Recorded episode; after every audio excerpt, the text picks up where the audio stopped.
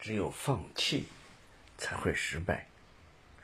我们可以在每一级的阶梯上停留足够长的时间和足够多的次数，但它的用处不是提供我们休息，而是让你有机会踏上更高一层的阶梯。我们在途中不免疲倦与灰心，但就像一个拳击手所说的：“你要再战一回合才能得胜。”碰到困难时，我们要再战一回合。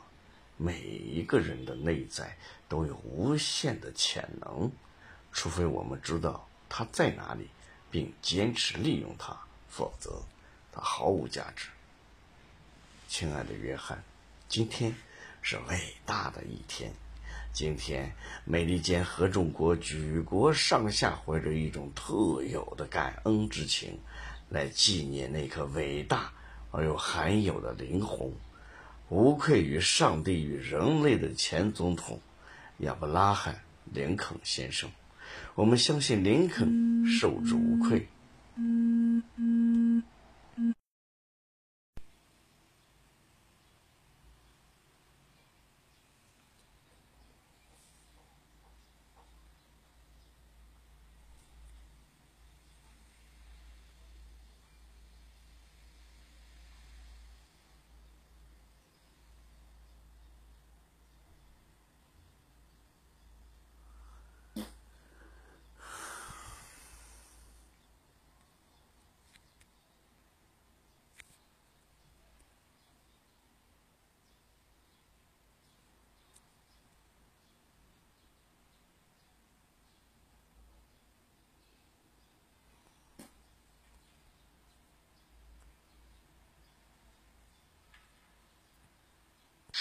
我妈给我打电话说是，你这逃出来，你这娃们都回来，这逃没逃来的？我这回来了都三天了吧？俺村委些在城头叫琳达呀、露丝呀，咋都不回来？咋就我一个回来的？我这有点伤心哦。好回来不好走，这逃不卖完走不成。我妈给我打电话说是，你这逃出来。你这娃们都回来，这套没套来的。我这回来了都三天了吧。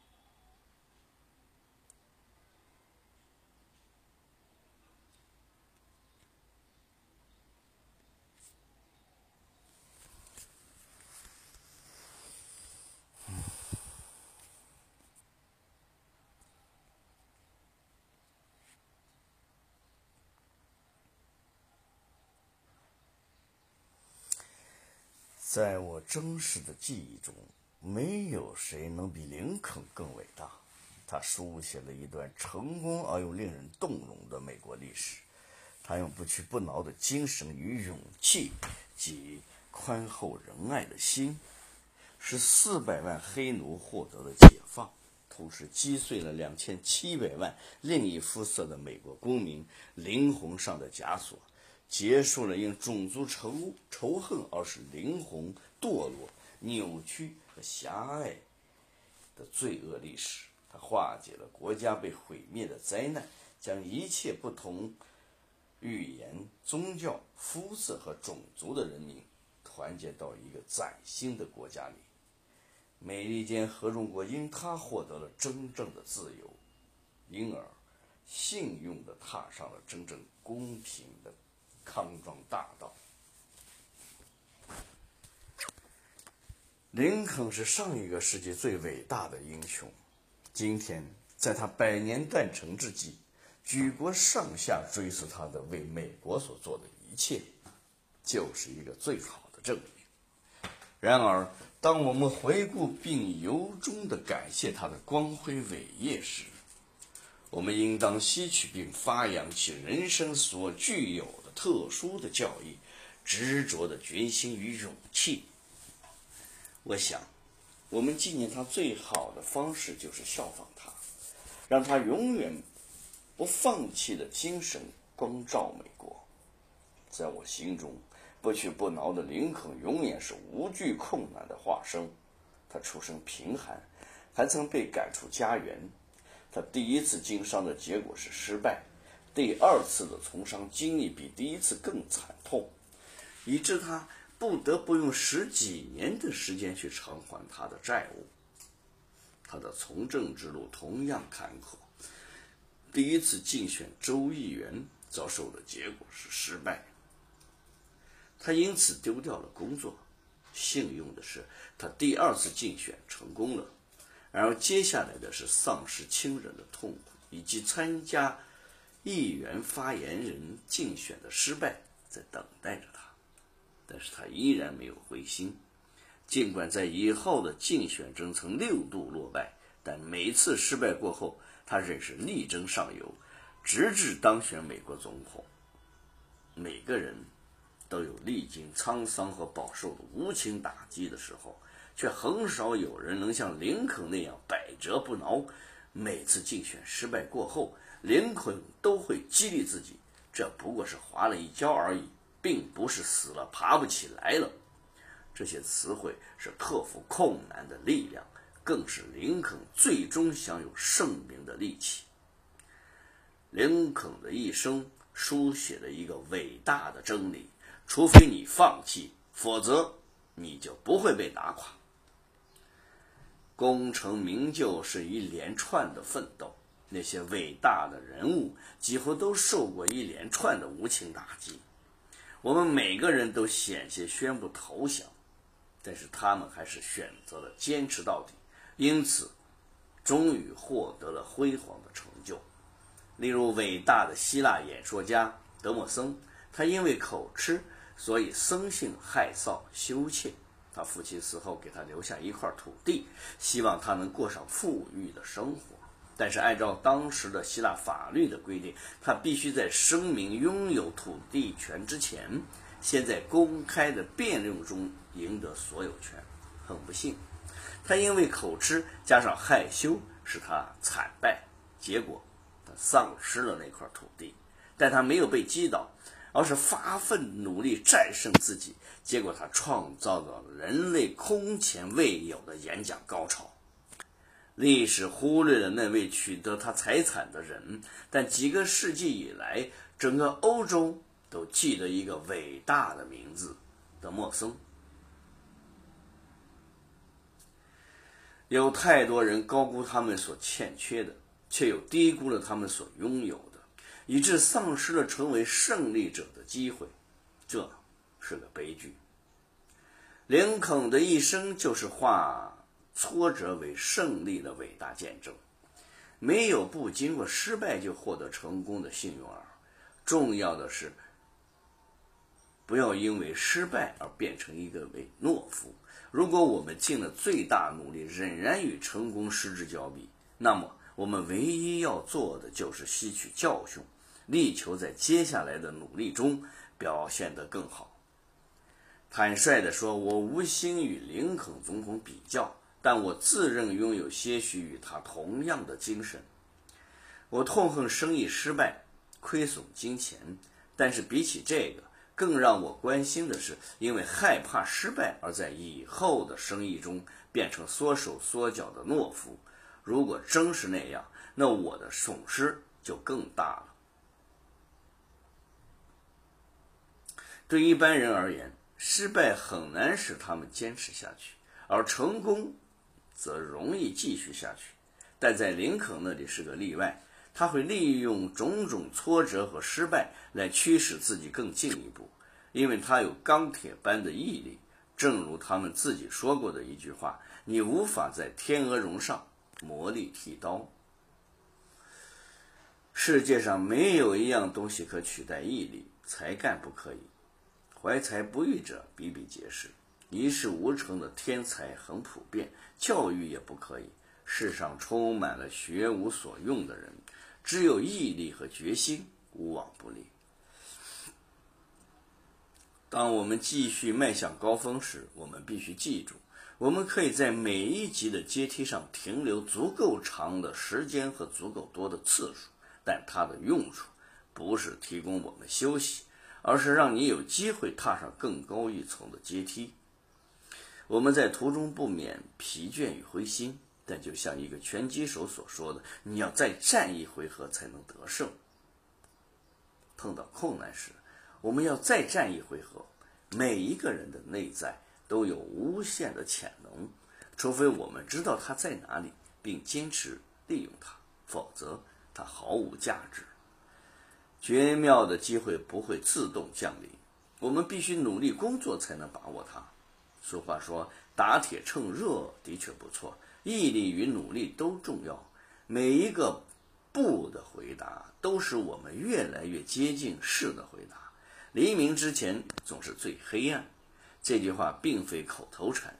我们努力工作，发挥技巧与才能时，成功的一天终会到来。今天，我们在感激和赞美林肯总统的时候，不能忘记的是，要用他一生的事迹来激励自己。即使这样做了，我们顶天立地的一天仍未到来，我们依然是个大赢家，因为我们已经有了知识，也懂得了面对人生，那是更大的成功。爱你的父亲。第二十七封信，抱怨只会让优秀沦丧，在抱怨声中，一只精锐之师也会变成乌合之众。亲爱的约翰，如果我告诉你那位一直不甘示弱、自认为是世界第一富豪的安德鲁·卡耐基先生来拜访我，并向我讨教了一个非常严肃的问题，你会不会感到惊讶？事实上，那位伟大的铁匠确实这么做。两天前，在我们的基奎特，卡耐基先生不期而至。或许是我友善的态度和我们之间轻松的谈话气氛，融化了卡耐基先生钢铁般的自尊。他放下架子，问了我一个问题：“约翰，我知道你领导着一群很能干的人，不过我不认为他们的才干无可匹敌。但令我疑惑的是，他们似乎无坚不摧，总能轻松地击败你们的竞争对手。我想知道。”你究竟施了什么魔法，能让他们拥有那种精神？难道是金钱的力量？我当时告诉他，金钱的力量固然不可低估，但比之更强大的是责任的力量。有时行动并非源于想法，而是源自担负的责任。标准石油公司的每一个人都拥有责任感，他们都知道我的责任是什么。什么办法能让我把事情做得更出色？我从不对责任或义务发表空泛的谈论，我只是通过我的领导方式来创造具有负责精神的企业。我本以为这个话题到此就应该结束了，但我的回答显然挑动了卡耐基先生的好奇心。他表情严肃地进一步追问：“约翰，那你能告诉我你是怎么做到的吗？”看着卡耐基先生谦逊的态度，我无法拒绝，我必须如实相告。我告诉他，如果我们想要永久持续生存下去，那么这就意味着，不管任何理由，我们领导者都要断然拒绝去责难任何一个人或任何一件事儿。责难就如同一片沼泽，一旦失足跌落进去。你便失去了立足点和前进的方向，你会变得动弹不得。陷入憎恨和挫折的困难之中。这样的结果只有一个：失去部属的尊重与支持。一旦落到这步田地，那你就好比一个将王冠拱手让人的国王，从此失去了主宰一切的力量。我知道，在摧毁领导者的领导能力的众多敌人当中，责难是头号敌人。我还知道，在这个世界上没有常胜将军，不管是谁，都将遭遇挫折和失败。所以，当问题出现时，我不会因此感到愤满不已。我思考的问题只有一个：怎么做才能让情势好转起来？采取什么样的行动可以补救或者修复我们的失误？积极的选择朝向更高的生产力和满意度前进。当然。我不会放过自己。当坏事降临到我们头上时，我会先停下来问自己一个问题：我的职责是什么？抛开一切，对自身角色的进行完全坦诚的评估，这样可以避免窥探他人做了什么，或是要求其他人改变什么等毫无意义的行为。事实上，只有将只有将焦点专注在自己身上，我才能无意中拱手让出王冠，重新收回来。但是，分析我的职责是什么，并不意味并不意味着自责。自责是一种最阴险狡猾的责难陷阱，诸如那真是一个愚蠢的错误等自我责难。自责与其他自责难一样，只会使我陷入愤恨与不满的圈套之中。事实上，我的职责是什么？是一个步骤，一个具有强大分析力和自我肯定的步骤。真正的问题不在于他们应该要做什么，而在于我应该要做什么。当我真正的明白这点时，我不会选择自怨自哀，我只会让自己变得更强大，自己的强大就能削弱别人的影响。看来这不是一件坏事。如果我能将每一个阻碍视为为了解自己的一个机会，而不是纠缠于他对我做了什么的问题上，那么我就能在领导危机的围墙外找到新的出路。当然，我从不把自己视为救世主，也没有救世主的心态。我自问，我在哪些方面应该对自己负责，在哪些方面部署为我负责？领导者并不是一个全知全能的圣人，因此不可能对所有的事情一概负责。如果我是自己的英勇的正义使者，准备去拯救这个世界，那就只会让自己陷入领导危机之中。在我的责任当中，很大一部分是让其他人明白，他们必须承担起他们应有的责任。如果一个雇员对于事关自己切身利益的事情都不在意的话，我不相信这样的雇员能对出色完成工作有强烈的渴望。那他就应该离开，去为别人服务。感觉重任在肩，这种压力和使命感能让自己不自觉地兴奋起来。责任感可以激发并强化做事的能力，其他任何一件事情都不会有这样的效果。将重大的责任托付给部属，并让他了解我给予你充分的信任，无疑是对他最大的帮助。所以，我不会将部属必须。并且能够负担的责任全部揽在自己身上。我不只光靠示范作用来营造公司负责的氛围与气氛。我的部署都知道我的基本原则：在标准石油公司没有责难，没有借口，这是我坚持的理念。每一个人都知道，我不会因为他们犯错而对他们做出惩罚，但是我绝不能容忍不负责任的行为存在。我们的信念就是要彻底的奉行，我们的谏言是支持、鼓励和尊重将被全心接受与加倍的颂扬。只会找借口而不提供解决方式，在提供在标准石油公司是无法容忍的。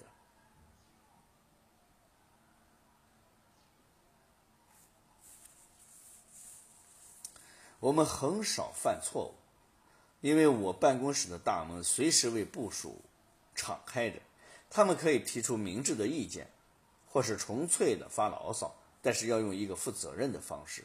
这样的结果会让我们彼此信任，因为我们了解所有的事情都需要摊在阳光下来讨论。卡耐基先生是位优秀的老学生，他没有让我的时间白白的浪费掉。在我结束这段话题时，他说：“在抱怨声中，一只精锐之师也会变成乌合之众。”他真聪明。约翰，几乎所有的人都推脱 真正责任的防御心理，以致推脱责任的现象处处可见。他贻害无穷。避免和防御其危害的方法就是倾听。如何创造一个舒适的环境，让大家觉得开诚布公远比隐藏虚实好？这是作为一个领导者必须面对的最大挑战。主动邀请其他人陈述他们的想法，用一些诸如“再多说一点”或者“我真的想听听你的意见”的话来鼓励他们，鼓励他们说出自己的想法。和一般人所相信的恰恰相反，在对话中。拥有权力的人是聆听者，而非陈述者。再多说一点，我真的想听听你的建议。难以置信吧？想想看，陈述者的语调、焦点还有内容，事实上都取决于你倾听的方式。试想一下，和一个面露敌意且肢体呈现侵略性姿态的人。以及一个对你表示全神贯注的人说话时，两者之间的差异。当你单纯的聆听其他人说话时，你卸下了你的防卫，你会得到这些好处：你对有攻击性或愤怒的语言的背后隐含的议题会有着更加透彻的了解；你可以得到更多的信息，而这些资讯可以改变你对整个事件来龙去脉的假设。你会有更多的时间来整理思绪。陈述者会感觉你重视他的观点。最令他兴奋的是，当你专注地倾听他之后，原来的陈述者也会更加愿意聆听你的意见。真实的倾听是不具备任何防御性的，即使你不喜欢这个信息，你也应该倾听了解，而非立即做出回应。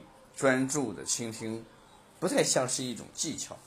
它比较像是一种态度。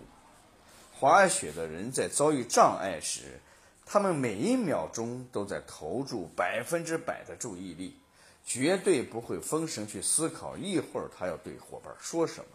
同样的，作为一名积极的倾听者，我贡献百分之百的注意力给另外一个人，不会出现想到什么脱口而出的情况。如此一来，你去除了。先入为主的观念，并敞开胸襟，开始一段更有意义的、更有效的对话。长久以来，我们塑造了生活的，也塑造了自己。这个过程将会持续下去。我们最终都将为自己的选择负责。就如目的决定你的方向，拒绝责难将开拓一条实现目标的大道。爱你的父亲。